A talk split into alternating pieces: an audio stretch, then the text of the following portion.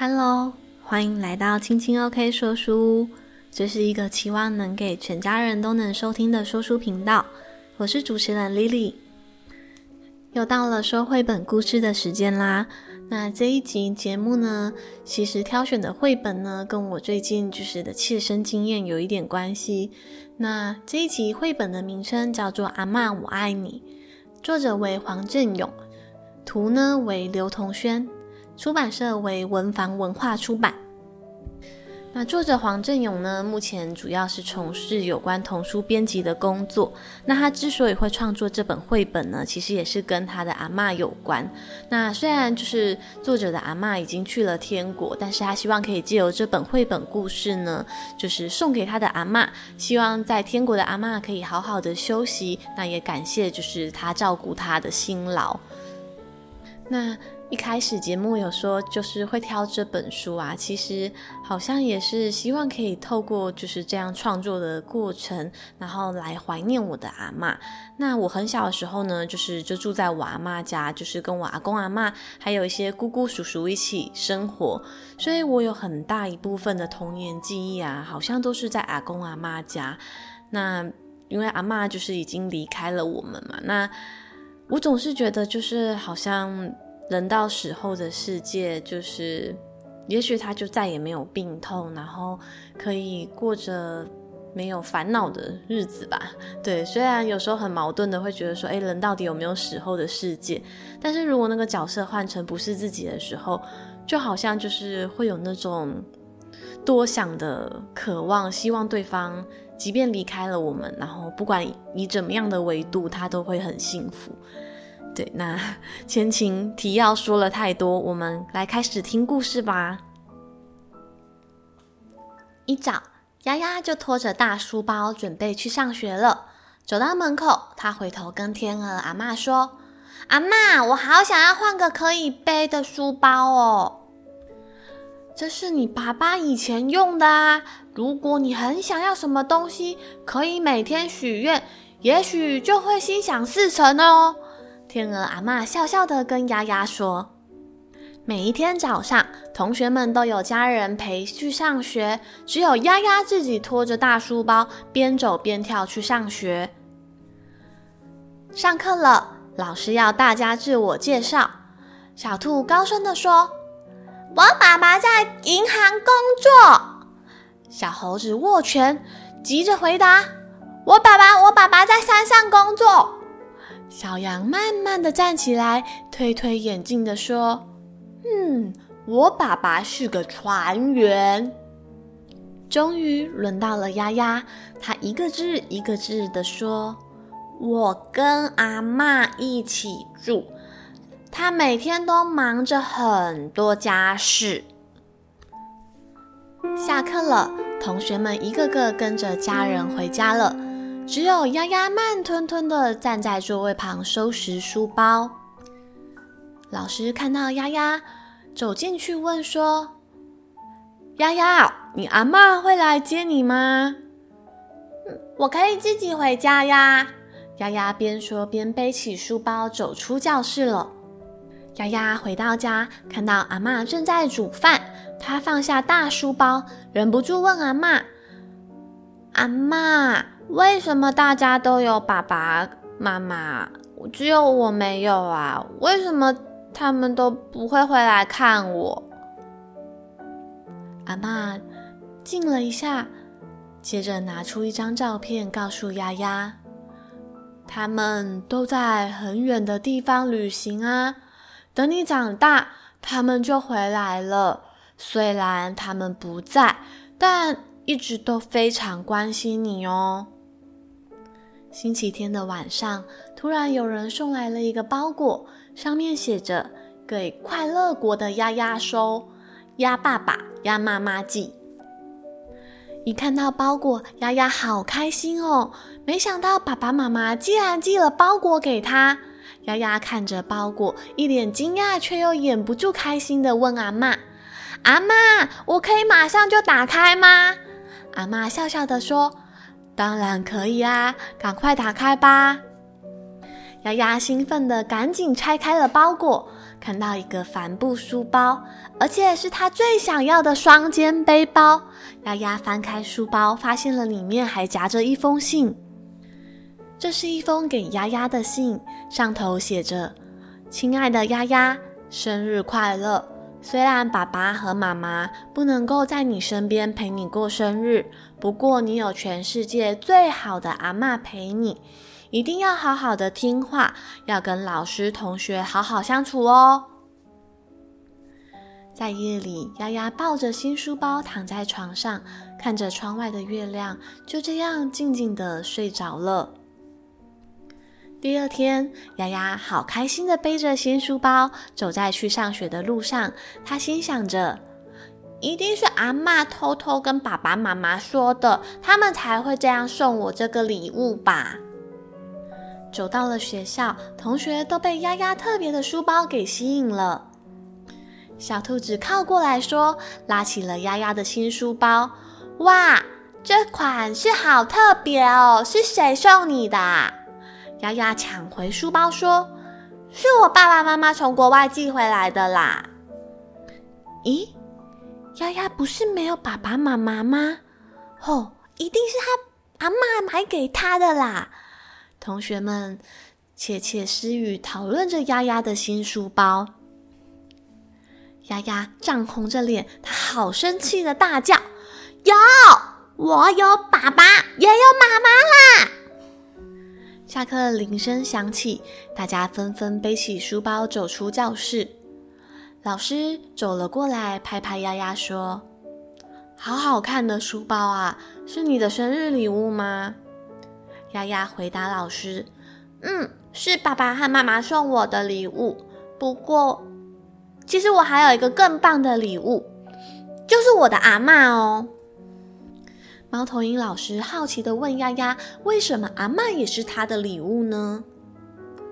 嗯，阿嬷有时候像妈妈会煮饭给我吃，阿嬷有时候又像爸爸教我做功课，在我生病的时候还像天使般的照顾我。嗯，所以啊，阿嬷是爸爸和妈妈送我最好的礼物了。老师牵着丫丫一起走到校门说。丫丫，你看天空很漂亮吧？爸爸和妈妈还在远方旅行，你要感谢阿妈一直陪伴你哦。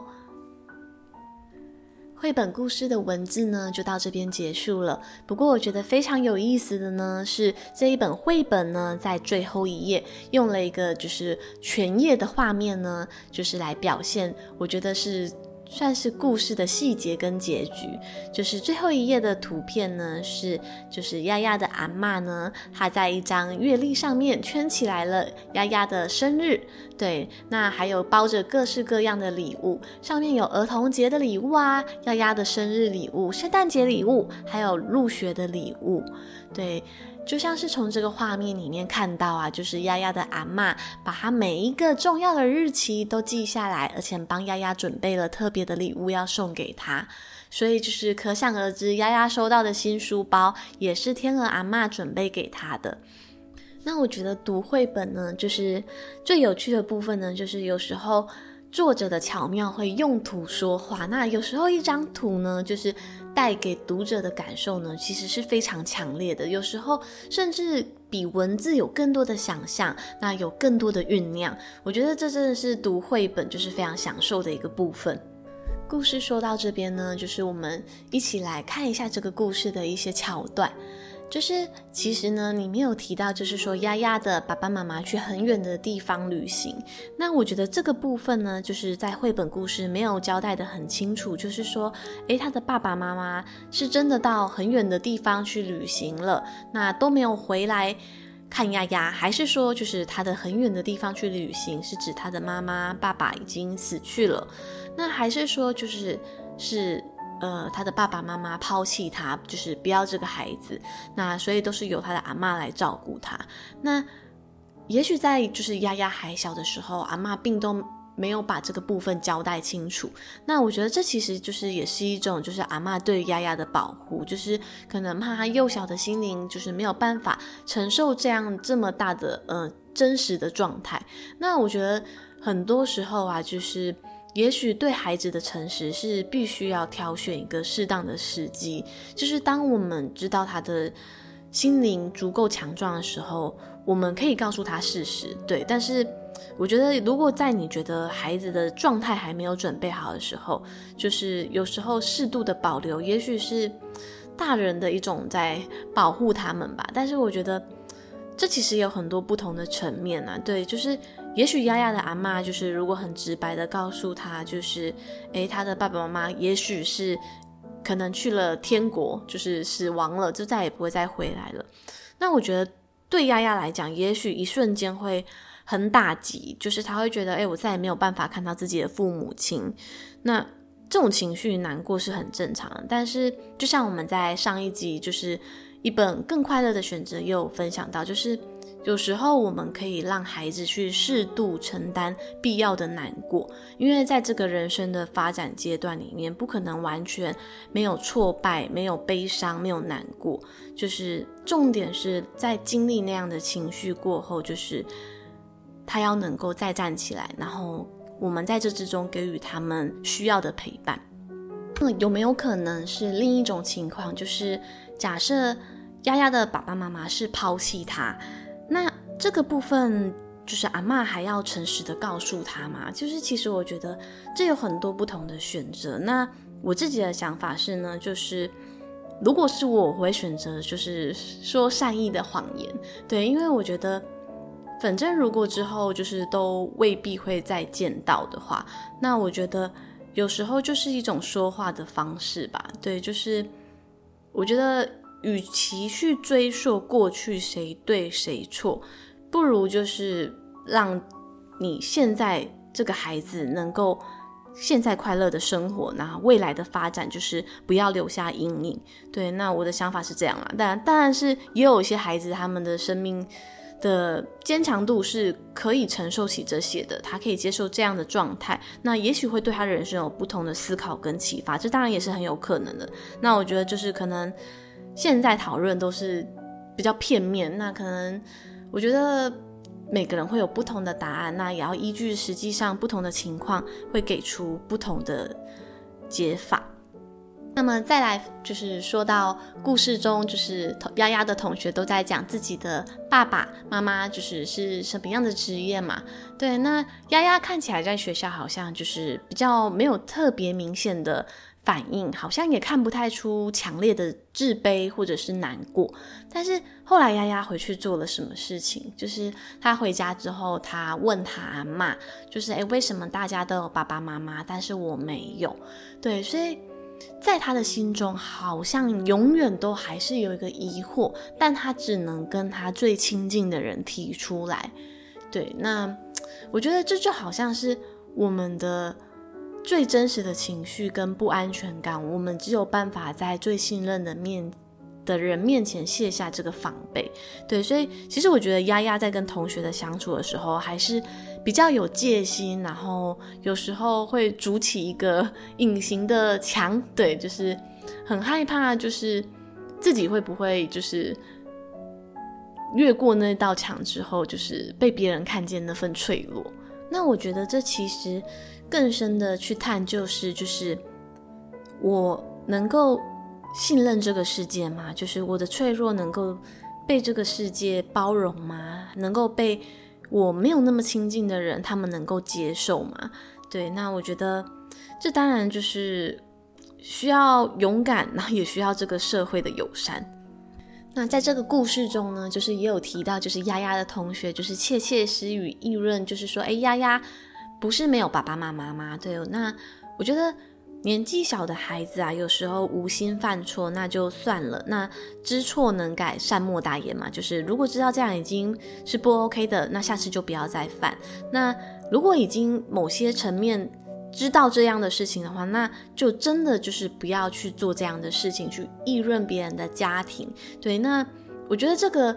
有两个层面呢、一个就是你故意就是嘲笑别人，那另一个呢，就是你可能觉得自己是出自于关心，所以去讨论别人。对，那我觉得要么你就是嗯跟当事人讲，那不要在背后窃窃私语，就是因为会感觉一种当事人会觉得就是一种不太舒服的感觉，一种被孤立，然后被排挤，然后或者是觉得诶，好像不那么光明的事情，为什么他没有办法直接跟我讲这件事情？就是反而会让当事人更多想。像我过去啊，我自己，嗯，有一个国中到现在都非常要好的朋友，那因缘际会之下呢，就是有一次我们聊了彼此的家庭状况。那我们透过那一次的聊天之后，不知道为什么，好像莫名的，就是感觉更熟了。那也许是因为分享了彼此的脆弱，对。那我觉得这就就是，嗯，跟当事人谈，跟就是跟背后窃窃私语的那种不太一样的地方，对。就是有时候反而，我我不是说就是朋友之间一定是就是要交换秘密，或者是交换很脆弱的地方，但是我觉得就是。就像前面提到的，就是怎么样的一个人愿意让你在他面前可以毫无防备，而且你信任他会小心翼翼的保护你那份脆弱。对，就是我觉得是一份信任跟觉得自己可以在那个人的身边，就是做自己也会被喜欢的勇气。还有一个部分呢，我想要讲到就是这故事中有两位非常让人感到温暖的人物。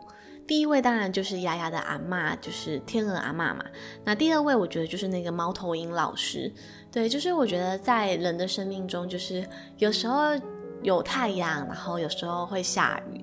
那有些人就是像那个温暖太阳一般的那样的存在，就是适度的关心，然后默默的陪伴。像我想丫丫的阿嬷，就是给丫丫的爱，爱她的方式呢，就是一定是有顾虑过丫丫的感受。就是你看，她并不是就是直接送礼物给她，而是就是写了一封信，然后以她爸爸妈妈的名义，就是写信给丫丫。对，那我觉得这也许是阿嬷考虑了，就是丫丫的自尊心，或者是她思念爸爸妈妈的那份心情，所以她的阿嬷才会这么做。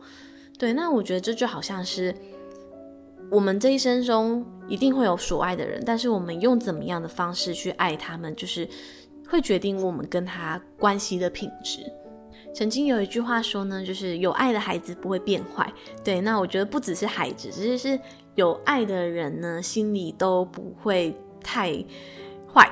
对，因为我觉得爱呢，就是。会让人愿意看见生活中的光明面、美好层面。就像最后猫头鹰老师就是跟丫丫说：“诶，就是那你要好好感谢你的阿嬷，因为你不也说阿嬷是你最棒的礼物了吗？”对，那这边一定要称赞一下丫丫。我觉得丫丫是一个非常懂得感恩的孩子。对，就是他对于他阿嬷的照顾，对于他阿嬷对他的好，他是知道的。所以，即便他的爸爸妈妈。不在他身边，可能有时候会让他有一些疑惑，或者是觉得自己是不是好像缺乏父爱跟母爱这一块。但是我觉得他从他阿嬷对他的照顾，他其实是可以感受到那份爱的力量的。对，就是他说有时候阿嬷像爸爸，有时候阿嬷像妈妈，所以其实他都有感受到阿嬷对他的付出。这让我联想到啊，就是前几天我在教一个小朋友写作文，那他那时候他就问我说，他就说，哎，有一个作文题目他觉得好难哦。我说是什么呢？他说那个作文题目叫做最珍贵的礼物。然后我就用聊天的方式问他，我就说，哎，那你到目前为止，你觉得收过最棒，或者是收过觉得很开心的礼物是什么？然后后来他想一想，他就说，哎，有有一次他九岁生日的时候，爸爸送他一个紫色的书包，他说那个书包他觉得很漂亮，而且还不便宜。然后我就说，哇，真的很棒诶。那后来我们又讨论了一下，我就说，诶，那除了有形的礼物，你有没有收过一些比较无形的礼物呢？像是爱呀，或者是谁给你怎么样的感受之类的。那后来他就说有啊，他觉得就是他的妈妈每天都帮他做很多的事情，那他的妈妈很爱他，对，那他就说有时候啊，他就是觉得自己啊，其实能够每天感觉到妈妈的疼爱，就是一件非常幸福的事情。他说像有一些非常不爱。小孩的父母就是搞不好一称书来就把你丢到马桶里面冲掉，对。然后当时听到他这么讲，我就想说，诶，他怎么会知道这个消息？是有看到社会新闻吗？还是该不会遭受恐吓？对，应该是不会啦。对，因为他既然都说他的妈妈就是非常的疼爱他，对，那但就是他爸爸，他也说他爸爸很疼他啦。对，那我就觉得，嗯，其实最珍贵的礼物啊，其实不管是有形的跟无形的，其实我觉得礼物就是一个形式进到我们的心里面，即便它是有形的，一定也寄托着无形的情感在那之中。今天节目的尾声呢，就是想要录一些话，就是送给我的阿嬷。对，虽然他已经就是去天国了，那希望他可以在另一个世界出生以后呢，就是好好的休息。对，为什么会说他是在另一个世界出生呢？对，是因为有一次我看到有一个小朋友他写了一篇作文，那他上面就写说，他觉得啊，人在这个世界上死亡就好像是在另一个世界出生一样。不知道为什么，我觉得就是在他那样的文字里面得到一种。解脱感，对，就是会觉得，哇，好像就是，就想到那个 村上春树在《挪威森林》里面讲，就是生与死并不是对立的，对，他们并不是对立的两极，而是生与死是，就是他们其实是类似的一面。也就是说呢，其实死亡就是是生的一部分的存在，对，所以就是。感谢我的阿嬷，就是陪伴我走过一段童年的岁月。然后以前小学放学的时候啊，就是都很谢谢我的阿妈，就是煮饭给我吃。然后有时候我想要在厨房搞东搞西乱煮菜的时候，她也很尊重我的创作欲望。对，那她只是在旁边看着，就是看有没有用火，注意安全啊。对，然后不管我怎么样把菜乱搞，她都会让我自由自在的创作。那想到阿妈煮过很多很好吃的菜，譬如说像是炒豆芽菜啊，阿妈的卤肉，还有就是直到现在，我想起来都会觉得很想念阿妈的莲藕排骨汤。对，然后不知道为什么，就是我现在自己煮莲藕排骨汤的时候，我都会一样把莲藕切成一片一片。因为就是我从小吃到阿妈的莲藕排骨汤，就是是那样。对，那我知道有些家庭就是可能莲藕是切块状的。对，然后后来我的阿嬷她就是失智了，虽然很多时候她可能不记得我，对，但是我记得她。对，那虽然她已经离开了这个世界，但是她的一部分呢，就是永远活在我的心里面。那。想起他曾经照顾过我的身体，那我好好照顾我的身体，就好像我的阿嬷也在我的身体里面，以另外一个方式存在着。对，那这一集节目呢，就是想要送给我的阿嬷这一本绘本呢，叫做《阿嬷我爱你》。对，然后我想跟阿嬷说，阿嬷我也很爱你。对，然后。知道你离开我们的那一刹那，就是好像一切这个世界都还在运转，但是在某些时刻想起来的时候，会觉得有点激动，因为会觉得好像之后就再也看不到你的肉身。对，那不管我不知道自己到底是相信有灵魂还是没有灵魂，对，但是就是。看着你就是躺在那个冰柜里面的时候，前几次不知道为什么就是 会真的会有点忍不住，对，但是我也不知道哎，好像后来多看几次，就好像没有那么想哭了，对，但是我相信阿妈，你应该也是希望。我们开开心心、健健康康、平平安安的活在这个世界上。那我会在我活着的时候呢，就是带着这些祝福，然后还要带着你的爱，好好的就是在这一生生活下去。然后阿嬷一路好走，对，大概是这样。好，然后后面这段话真的就是我私心想要录给我阿嬷的。那一如既往的感谢你收听我的频道。那。我们下回阅读时光再见。对，那如果喜欢我的频道，也可以留言跟我聊聊。那就这样子喽，拜拜。